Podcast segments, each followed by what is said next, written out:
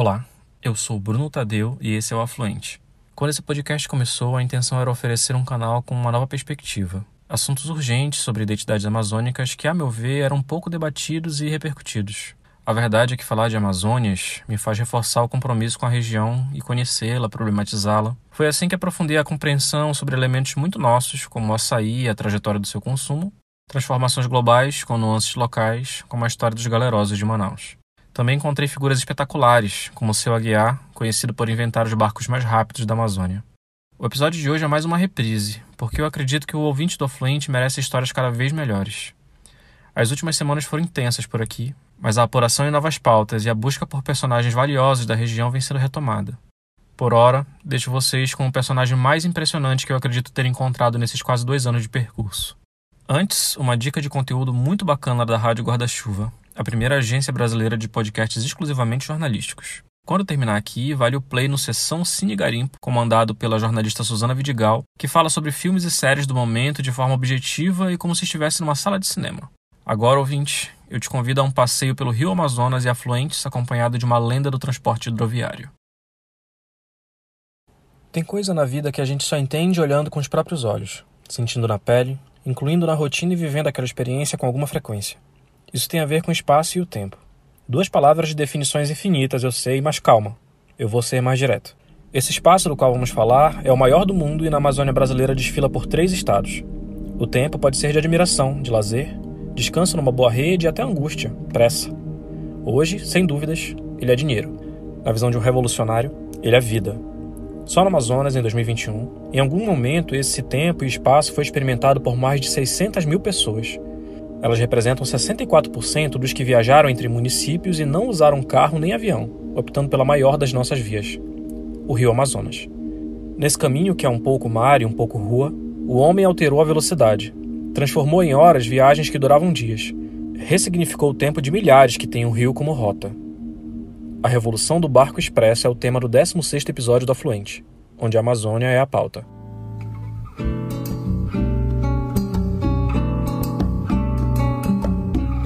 Nas águas do rio Amazonas. O meu coração se banhou no fundo encantado do lado de lá. A voz da Iara chamou, ouvi chamar. O Afluente tem o selo da Rádio Guarda-Chuva. Jornalismo para quem gosta de ouvir.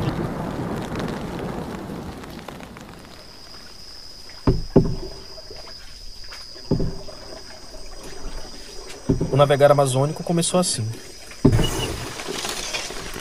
Impossível saber quando e com qual tecnologia exatamente, mas a tradicional canoa resiste até os dias de hoje, das comunidades ribeirinhas centralizadas até as mais remotas. Mas a Amazônia não é desconectada da dinâmica global e muita coisa mudou.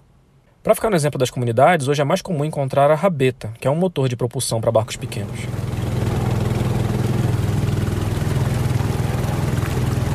Mas vamos expandir o horizonte. Atualmente, o Brasil usa 21 mil quilômetros dos seus rios para navegação, segundo a Agência Nacional de Águas e Saneamento Básico, a ANA. Desses, 15 mil estão aqui na bacia hidrográfica da Amazônia. E não é para menos. Todas as capitais da região norte são banhadas por rios importantes nesse panorama, com destaque para o Pará e Amazonas. Na região, o deslocamento de pessoas e mercadorias pelos rios chega a ser mais comum que por estradas em algumas áreas.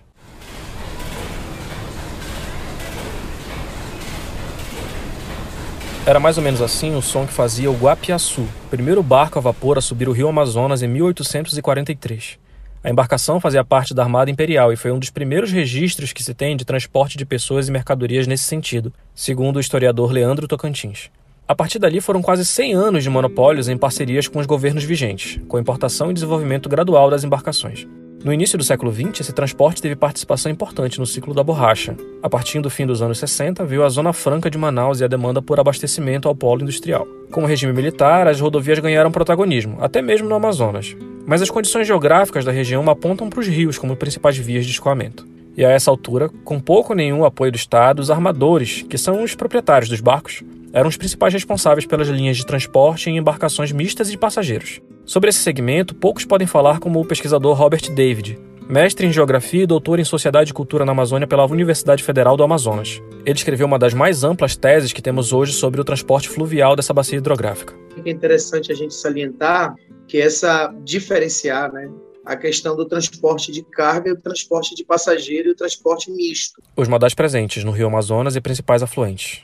O transporte de carga, que eu não trabalhei especificamente na pesquisa, né, é esse transporte que trabalha com, essas, com as grandes empresas, a Bertolini, outras, outras empresas que, que atuam principalmente com as grandes balsas, né, que transportam os contêineres que vão ou para Porto Velho. De Manaus, a capital de Rondônia, ou vice-versa, via Rio Madeira. Ou via Belém. Pelo Rio Amazonas né, escoando a, principalmente a produção ou da Zona Franca de Manaus, ou trazendo os produtos para cá também. E o transporte misto são esses barcos é, que transportam o passageiro e a carga. Né? Então, você tem na mesma viagem o passageiro e a carga, os dois são de grande importância para a própria manutenção do, do empreendimento. Né? O transporte de passageiro, eu até coloquei isso na tese, de forma mais específica, são os expressos, né? Que ele trabalha só com os passageiros, principalmente. Então a gente tem essa diferenciação. Também na tese eu tive que fazer essa diferenciação, fazer um quantitativo deles, a própria questão descrever como esses empreendimentos são diferentes, né? Fiz também a própria questão dos armadores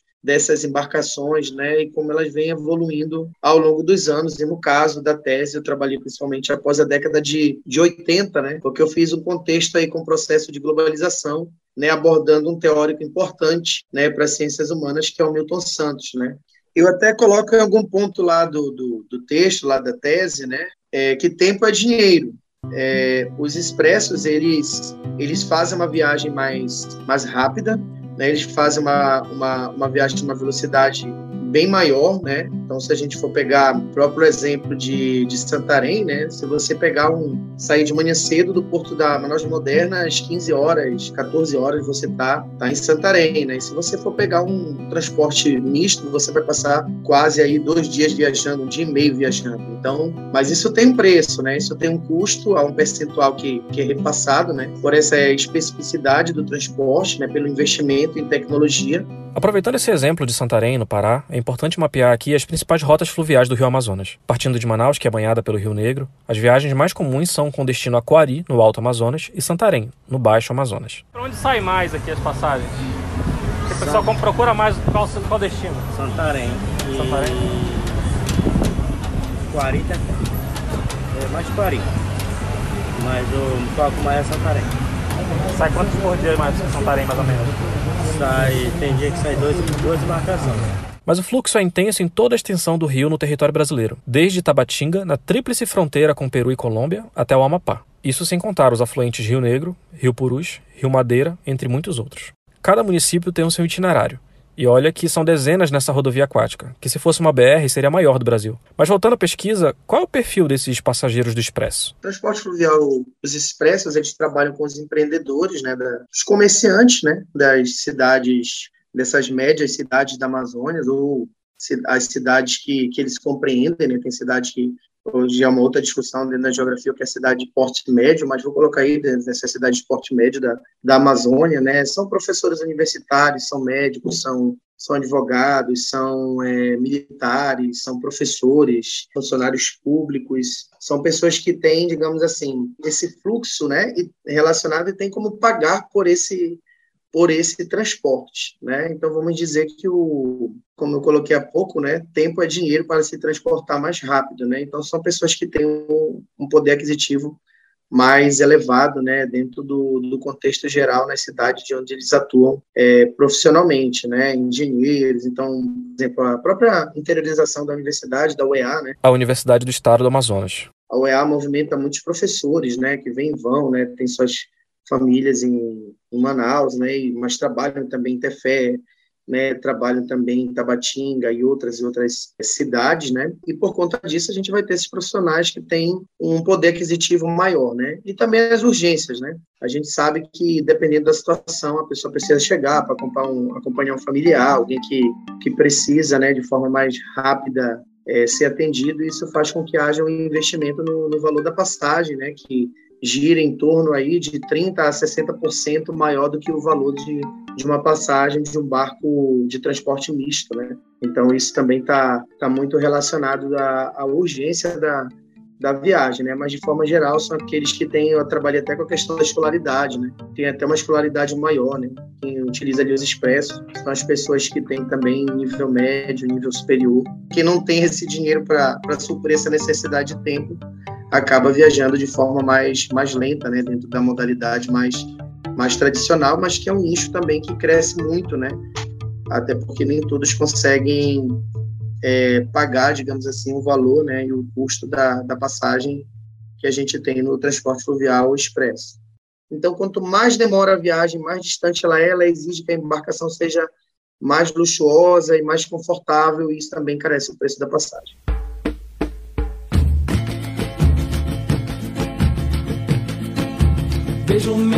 Amazonas como se fosse uma rua trânsito da liberdade é a natureza nua. Vejo meu rio Amazonas como se fosse uma rua.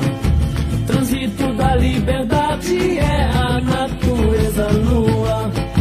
Ao chegar o mês de junho, vai transbordar com a enchente. É o abrigo outros rios ou são lágrimas da gente e depois mais repiquete no ritmo alucinante. Indica o descanso do louco no início da vazante. Tem muita coisa para explorar nesse trabalho valioso do Robert no universo do transporte fluvial, pelo menos nessa estrada que nasce no Peru e deságua no Atlântico.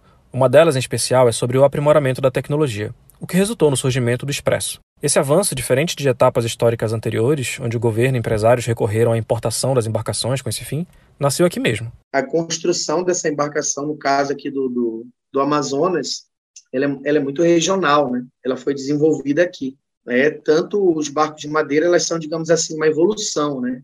Essas pessoas, eles trabalhavam com a carpintaria naval, se desenvolveram, né? Esse conhecimento, ele foi desenvolvido e hoje você tem essas pessoas trabalhando, né? Com os barcos expressos. Então, tem uma, uma figura que eu trago aí na, na, na minha, na minha tese, né? Que é do seu Aguiar. Guardem esse nome o seu Aguiar foi alguém que trouxe essa inovação, né, juntamente com outras pessoas, como é o caso do seu hoje também falecido já José Holanda, né, é, em Taquatiara, que eles foram aprimorando, né? Eles trabalhavam, construíam é, transporte misto de madeira, e aí eles foram fazendo barcos menores, né, mais ligados à velocidade de madeira, e depois foram se utilizando de outros recursos, né, de outros metais, como alumínio, né, como ferro, e essas embarcações hoje foram fazem parte aí do, do cotidiano nessas, nessas viagens, né?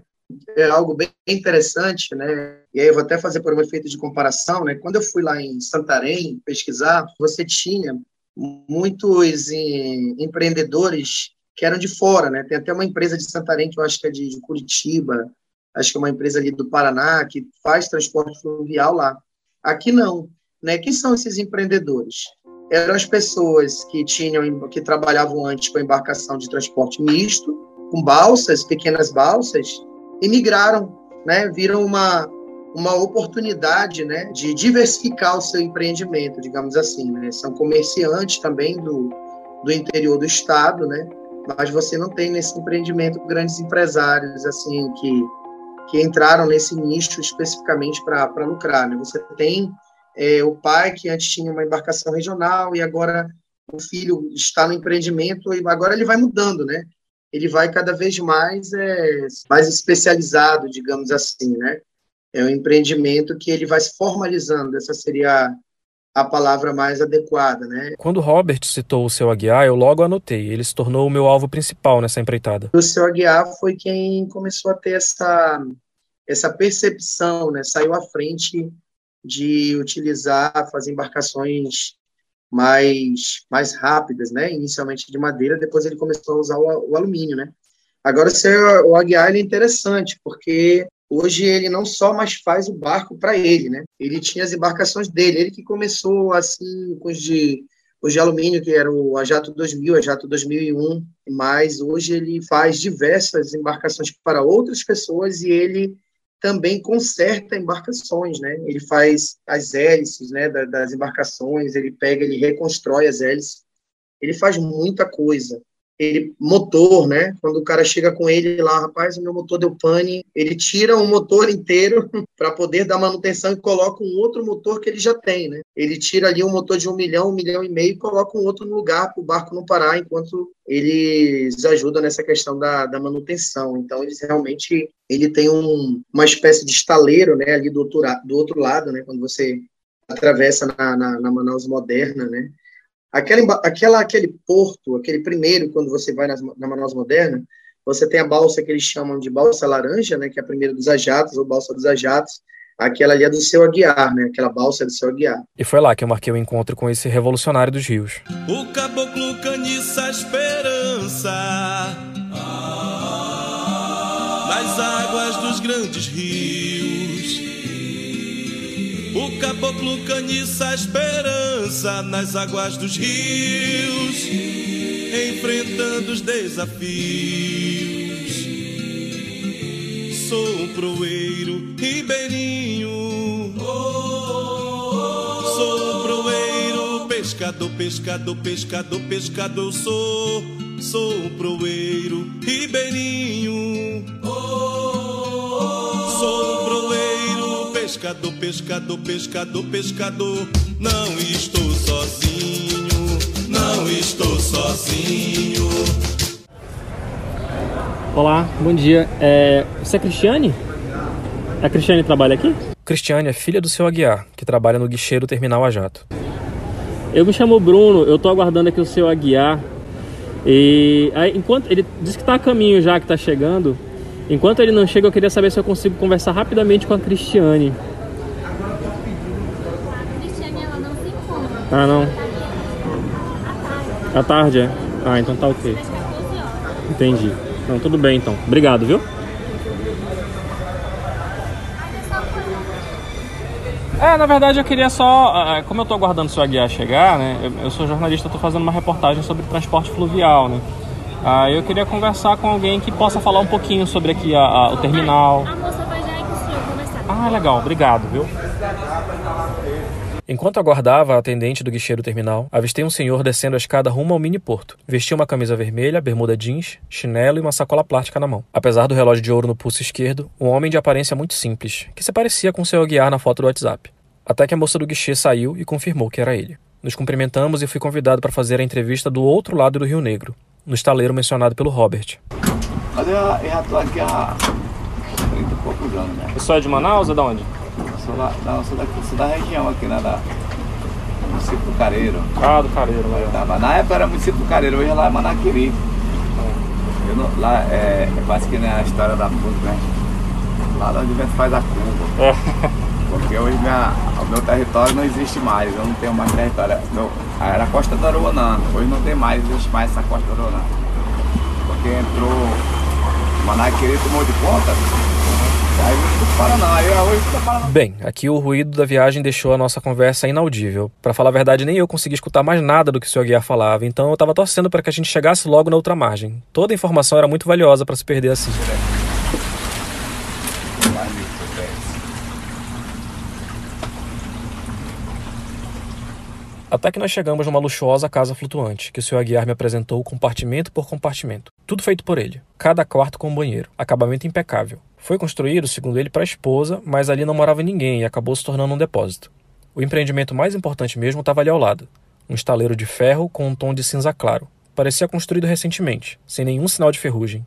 Um material bem semelhante ao do terminal a jato, onde nos encontramos. Caprichos que já anunciavam o estilo do meu entrevistado. José Aguiar Paula Monteiro, Quantos anos o senhor tem? 64, 64. 64. A história do José Aguiar é daquelas que é importante consultar testemunhas para confirmar os feitos. E isso quem propõe é ele mesmo. Eu vim da roça, eu nunca estudei, eu nunca sentei na banca de escola. Aí teve uma época aqui que eu já lecionei para o Almirante. Olha pra entender um negócio desse. É uma história que você tem que contar, você passa disco então. E hoje eu sei fazer muita coisa. Ainda criança, ele já era agricultor e fazia roçados de juta, fibra vegetal usada para confecção de sacas, por exemplo. E ele não era qualquer agricultor. Eu fiz o maior roçado, que eu tenho 64 anos, o maior roçado que eu conheci até hoje, eu fiz com 8 anos de idade. Aos 10, saiu de casa em busca de trabalho em melhores condições, mesmo a contragosto do pai. Eu, eu, eu fui, pra fui ser pescador. Aí foi, né, embarquei barco de pesca e tal, passei uns três anos. Isso ainda próximo da sua região? Ou... Não, eu saí, é embarcação assim, barco de pesca é assim, você embarca e você vai embora, aí de rio acima, e passa um mês, passa 15 dias, dependendo da pescaria, passa até dois meses longe da. E chega aqui em Manaus, vende o peixe e volta novamente. Com, a, com um trabalho muito intenso, que eu, eu sempre gostei muito de trabalhar, o pessoal fui criando muita confiança. O pessoal que me queria para ser carregado, para. Primeiro encarregado. O pessoal que era o proeiro, era o encarregado do barco passa para cá, passa para ali, depois fui ser caminhoneiro, passei um tempo, seis meses, um ano, puxando, puxando caminhão, na época muito ruim as estradas, muito ruim, abandonei. Eu passei por vários segmentos de trabalho. Alguns inimagináveis nos dias de hoje. Na área de 16 anos, eu estava aí com. Era retratista e dentista. Naquela época, não tinha muita lei para prender o cara, né? Porque se for fazer o que eu fazia, eu estava preso. Aí fazia prótese, eu tinha mais de mil próteses. Eu tenho gente hoje que ainda é vivo e disse, rapaz, você era o melhor dentista. Olha pra Coisa uma vaca grande por aí quando nós. Era o melhor dentista que nós passando na nossa vida. Porque toda a vida eu trabalhei com muita atenção. Nunca deu problema em, nem, em nenhum momento no meu, no meu, trabalho. Não perca a conta de trabalhos. À noite ia trabalhar na. Tirar, a gente era fotógrafo, eu era fotógrafo, mas era assim. Ainda era naquele tempo da água. Tinha aquela água. Ah, sim. Primeiro, segundo, terceiro. Para fazer a, aquele processo. A, aquele processo todo. Então tinha aquela lâmpada que era muito quente à noite, tinha que ficar muito no escuro, né? E aí eu, eu ficava, chegava ali nas 7, 8 horas da noite, saía lá 2 horas da manhã, produzindo aquele negócio todo. Olha o que eu fazia, pegava o nome da pessoa e vinha tirar a identidade aqui na. Pegava o nome da pessoa e tal, o número, trazia e tirava a identidade, trazia o registro e tal. Tirava a foto, 3x4 naquele tempo. Aí chegava lá, tirava. Eu, eu, eu tirava sem identidade, isso aí entregando no beiradão. Aí tirando mais foto. E... 100 por semana, por dia? Não, assim, por viagem. Por viagem. Minha viagem era mais de 15 dias. Eu mandei, eu mandei tirar de identidade, rapaz, passou de mil. Passou de mil. Mas, acho que umas duas mil identidades. Eu tirava a foto, o cara atrás, eu existo, tirava a identidade e lavava isso aí entregando de volta. Para se ter uma ideia do percurso que o senhor Aguiar fazia aos 17 anos para distribuir os documentos, ele chegava até Anori, município a 266 quilômetros de distância de Manaus de barco. Resumindo a continuidade da trajetória, ele ainda voltou a trabalhar como pescador, foi funcionário em uma moageira em Manaus, atuando com trigo, sempre ganhando nome e respeito por onde passava. Então, com isso aí, eu fui fazendo essa história, fui deixando, não fui deixando rastro ruim. Rastro de ouro, o cara sempre tá me vendo. Né? Depois de algumas experiências como assalariado, vendo que o potencial produtivo podia render muito mais do que recebia, refletiu depois de provocado pela mãe. Você quer ganhar dinheiro? Não. Você quer trabalhar ou você quer só emprego? Uma coisa assim que ela perguntou. Se eu queria só ganhar, eu disse, não, mãe, porque eu sou uma pessoa produtiva. Eu, eu não vou poder ficar trabalhando no campo para ganhar um salário. Aí nessa época já, já amadurecendo, eu digo, rapaz, vou, não se preocupe não, eu vou, eu vou dar conta do recado. E foi quando começou a nascer o lendário mecânico e construtor de embarcações. Aí eu criei um nome muito grande com isso aí. Eu botei uns, umas máquinas tudo novas, né? E desmontando, desmontando, aquele negócio assim. O pessoal todo mundo corre pra cima, eu acho que nessa hora. Aí eu chegava até de eu ter 8, 10 barcos assim. Acho que eu tinha teve tempo até que ter quase 20 barcos na fila, esperando a vez para me consertar. Por isso deu uma bacanizada no negócio. Aos 22, ele se casou pela primeira vez, comprou uma casa e viu a esposa pedir ajuda para conseguir trabalho. Aí ele fez uma proposta. Se eu comprasse um barco para tu tomar conta, tu tomava conta. Vai com meu irmão, tá? eu vou te dar apoio. É sim, na hora. Investiu alto num barco que deu início à dinastia era o Ajato I. Entregou aos cuidados da esposa e do irmão, que gerenciaram juntos as viagens no trecho Manaus-Urucará, município do Médio Amazonas que fica a 261 quilômetros da capital. Trabalharam dois meses, não faziam nada, né? Ela, meu irmão também não dava conta. Aí eu disse, rapaz, o que, que eu faço agora? Se for largar meu emprego, meu, meu, trabalho, eu não seguro aqui. Vocês não estão segurando. Eu vou dar uma tentada com as duas viagens. Ambas no estilo Aguiar, planejadas no detalhe. Foi acusado de ser um chato pelo irmão, que aquilo não ia dar certo pelo perfeccionismo dele, mas as duas viagens foram um sucesso, tanto que ele ampliou o trajeto em mais 100 quilômetros. Tá, aí eu vi que a coisa dava certo. Aí eu peguei e comprei um barco maior. Aí eu botei para Parintins, cheguei até a Parintins, foi começou em Parintins. Né? Começou não, começou em Irocará, em seguida Parintins. Esse barco só andava super lotado. Foi o barco mais multado pela, pela Marinha do Brasil. Eu levei, eu levei suboficial, Levei o pessoal da marinha, eu digo, não, se, você, você, se eu tô errado, quem tá que dá o jeito é vocês para ajudar. A gente chamava a, a, polícia, a polícia militar lá, quando chegava em Parintins, para... Por nada não aconteceu acidente com nós. Qual era o limite da embarcação de passageiros? Era 110. Sempre passava? Sempre passava. 180, é mínimo. É só, Eu- se, eu dar, se eu dar 50 reais, era 50 se fosse pegar por excesso, pegava 50 multas. Os caras não tem como controlar isso, tem que parar o barco. Parei o barco, parei o barco, deu uma confusão muito grande. Fizeram passeata, fizeram que o barco tinha que voltar. Aí eu voltei com o barco. Eu não tinha condições mais de, de navegar daquele jeito. O cara tem que ter responsabilidade, não tem jeito. Eu tava achando um perigo também, de repente morrer alguém ali e tal, mas que com Deus no coração todo tempo, entregava muito a Deus, que desse tudo certo e dava certo. Só que aí o sucesso passou a incomodar a concorrência, que foi se mostrando disposta a qualquer coisa para sabotar o Ajato primeiro. O comandante, meu comandante, foi comprado por um concorrente. Nossa. E aí meteu o barco em cima de um tronco. Aí afundou o barco. Não vai matar ninguém, né? Tava pouca gente. Aí afundou o barco. Aí foi quando eu voltei, eu, eu, eu fiquei um pouco muito triste, porque é muita maldade. Mesmo abalado, o Aguiar recuperou o barco.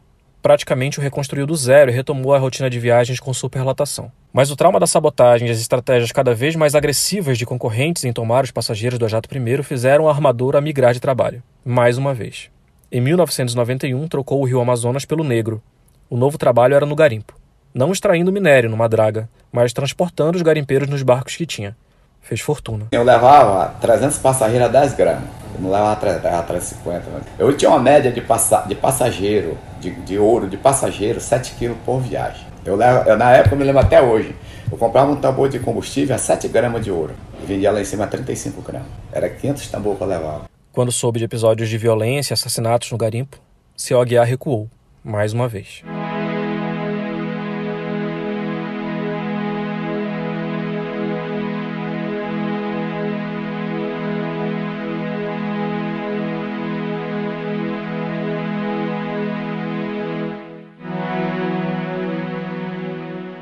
Mas esse foi o último recuo antes do maior legado que ele deixou para a Amazônia. Certo dia, em meados de 1993, precisava atravessar o Rio Negro, no distrito do Cacau Pireira até Manaus. Mais ou menos o trajeto oposto ao que fizemos para chegar no estaleiro. Tinha pressa, mas se deparou com a demora e a teimosia daqueles que ofereciam o serviço. Aí o cara disse, pô, mas tá muito agoniado, cara.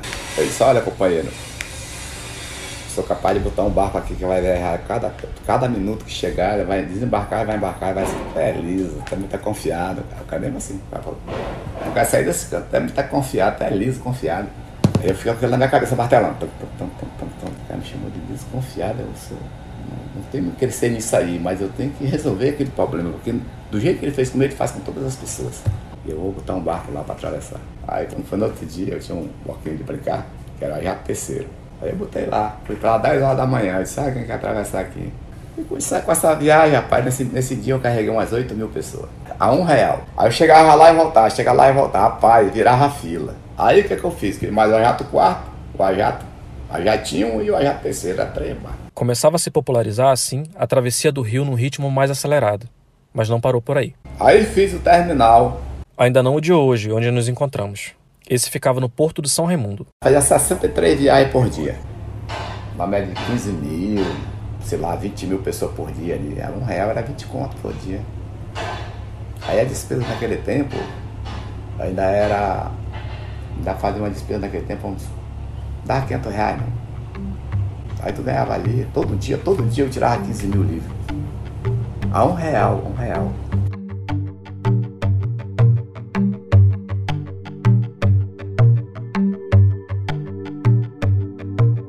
Até o fim da década de 90, as viagens intermunicipais no Amazonas eram feitas quase que na totalidade por embarcações mistas, passageiros e carga, barco de madeira. Quando a virada do século se aproximava, nasceu o Ajato 2000.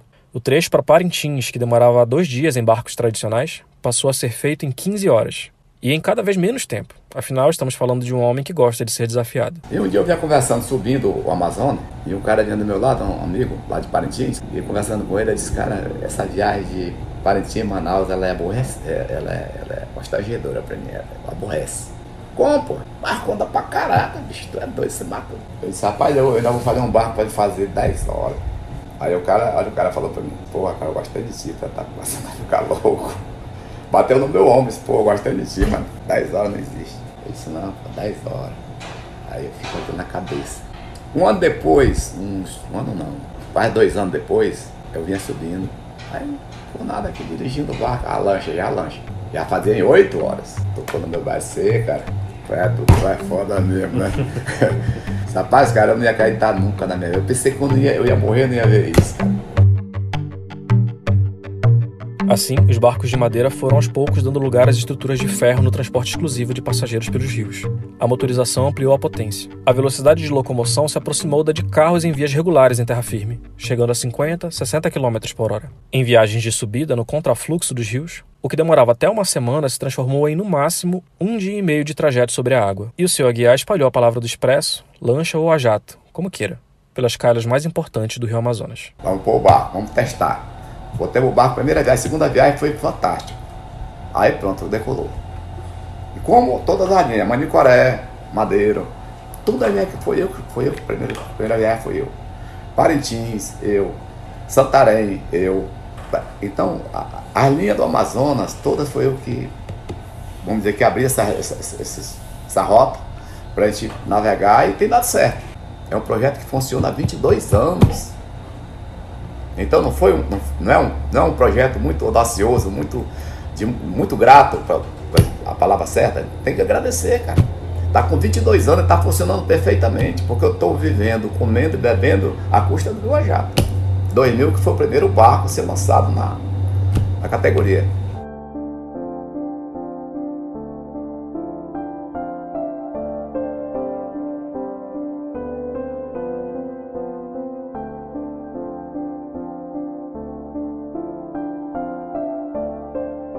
Somos agraciados por ter aqui pertinho da gente o maior rio do mundo, né, em sua extensão territorial, é, bacia hidrográfica, volume de água, enfim, é um rio macro maior, o qual nós somos privilegiados por ter aqui pertinho de nós. Esse é Raulino Neto, 22 anos, estudante de Geografia e Gestão Pública. Ele nasceu em Manaus, mora em Oriximiná, no Pará, e faz esse trajeto com frequência, já que faz as duas graduações na capital amazonense.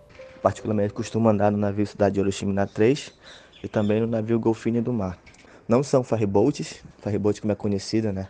São navios ainda, posso dizer, do modelo antigo, não de certa forma tem uma grande modernidade, mas ela oferece um conforto, oferece uma rapidez, oferece segurança, oferece um serviço de qualidade. Eu costumo pagar 180 reais a passagem mais a minha alimentação, ou seja, mais do que a gente consumir café da manhã, almoço, merenda e também a janta. É, essas viagens, de certa forma, elas se tornam tranquilas até certo ponto. Até porque na nossa região nós não temos as quatro estações bem definidas. Ou seja, o clima aqui ele é instável, ele muda de uma hora para outra. Se você for numa viagem no mês de maio, que o rio está cheio, você vai numa viagem tranquila, rápida também, porque o rio está cheio, o rio corre mais, não tem tanta ventania, não tem tantos ventos fortes. Porém, se você for numa viagem no mês de novembro, você vai demorar muito mais. Por quê? Porque o rio está seco, as pedras começam a aparecer, os bancos de areia também começam a aparecer. Aí vem os certos riscos que tem: risco de encalhar, risco de bater numa pedra. Por isso que os barcos não vão tão sobrecarregados nesse período. Embora não recorra sempre ao expresso, ele viu a evolução com os próprios olhos. De certa forma, a gente não pode desprezar o que passou, né? Ou seja, dizer que o que tinha antes não prestava. Nós tínhamos que nos conformar porque era o que a gente tinha. Se você for observar, por exemplo, em 2014, de Oriximiná para Manaus, tínhamos apenas uma única opção de viagem, uma única embarcação. Essa embarcação se chamava Navio Cidade de Oriximiná 2. Hoje nós temos três opções. E mesmo ainda muito jovem, o Raulino valoriza as oportunidades que o tempo de viagem oferece. Essas viagens, de certa forma, nos oferecem muitas coisas também. Por exemplo, você chega num barco, se o barco não for para sua cidade de origem, muitas vezes você não conhece ninguém. E aí você sobe, vai lá pro bar, muitas vezes toma uma cerveja, toma um refrigerante. Aí vem uma pessoa, fala com você e você começa a fazer muitas amizades. Eu particularmente cultivo muitas amizades que foram feitas do nada. Nessas embarcações, você deita na sua rede, olha para o lado, tem um desconhecido. Ali você já puxa, um, já puxa um assunto, já de certa forma se cria uma convivência, troca o um número, troca o WhatsApp, vão mantendo uma amizade assim a longo tempo. De certa forma essas coisas são que valem.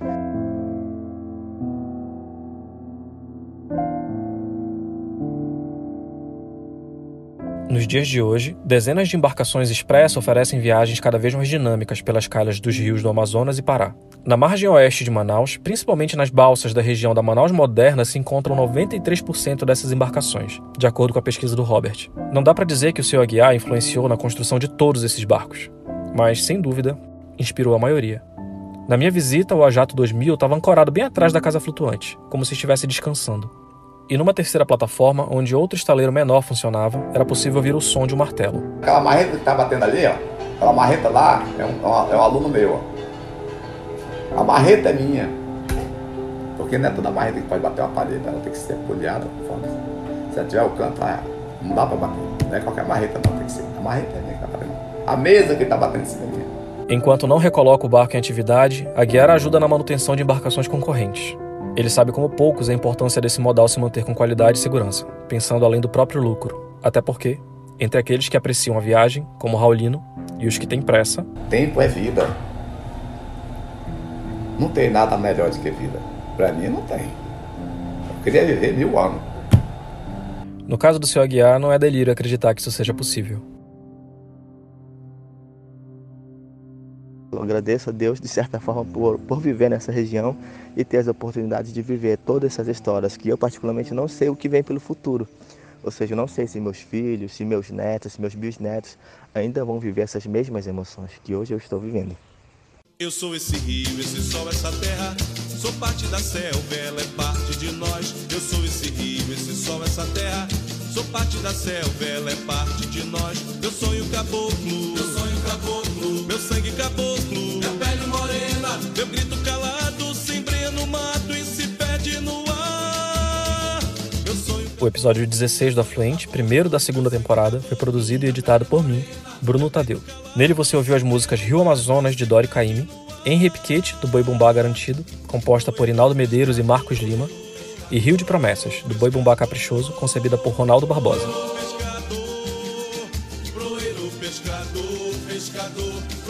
Gostou desse episódio? Compartilhe nas redes sociais, nos grupos de WhatsApp ou comenta com os amigos. Hoje essa é a melhor forma de fazer esse projeto seguir adiante. Muito em breve teremos novidades e você vai ter novas formas de colaborar com o curso desse afluente.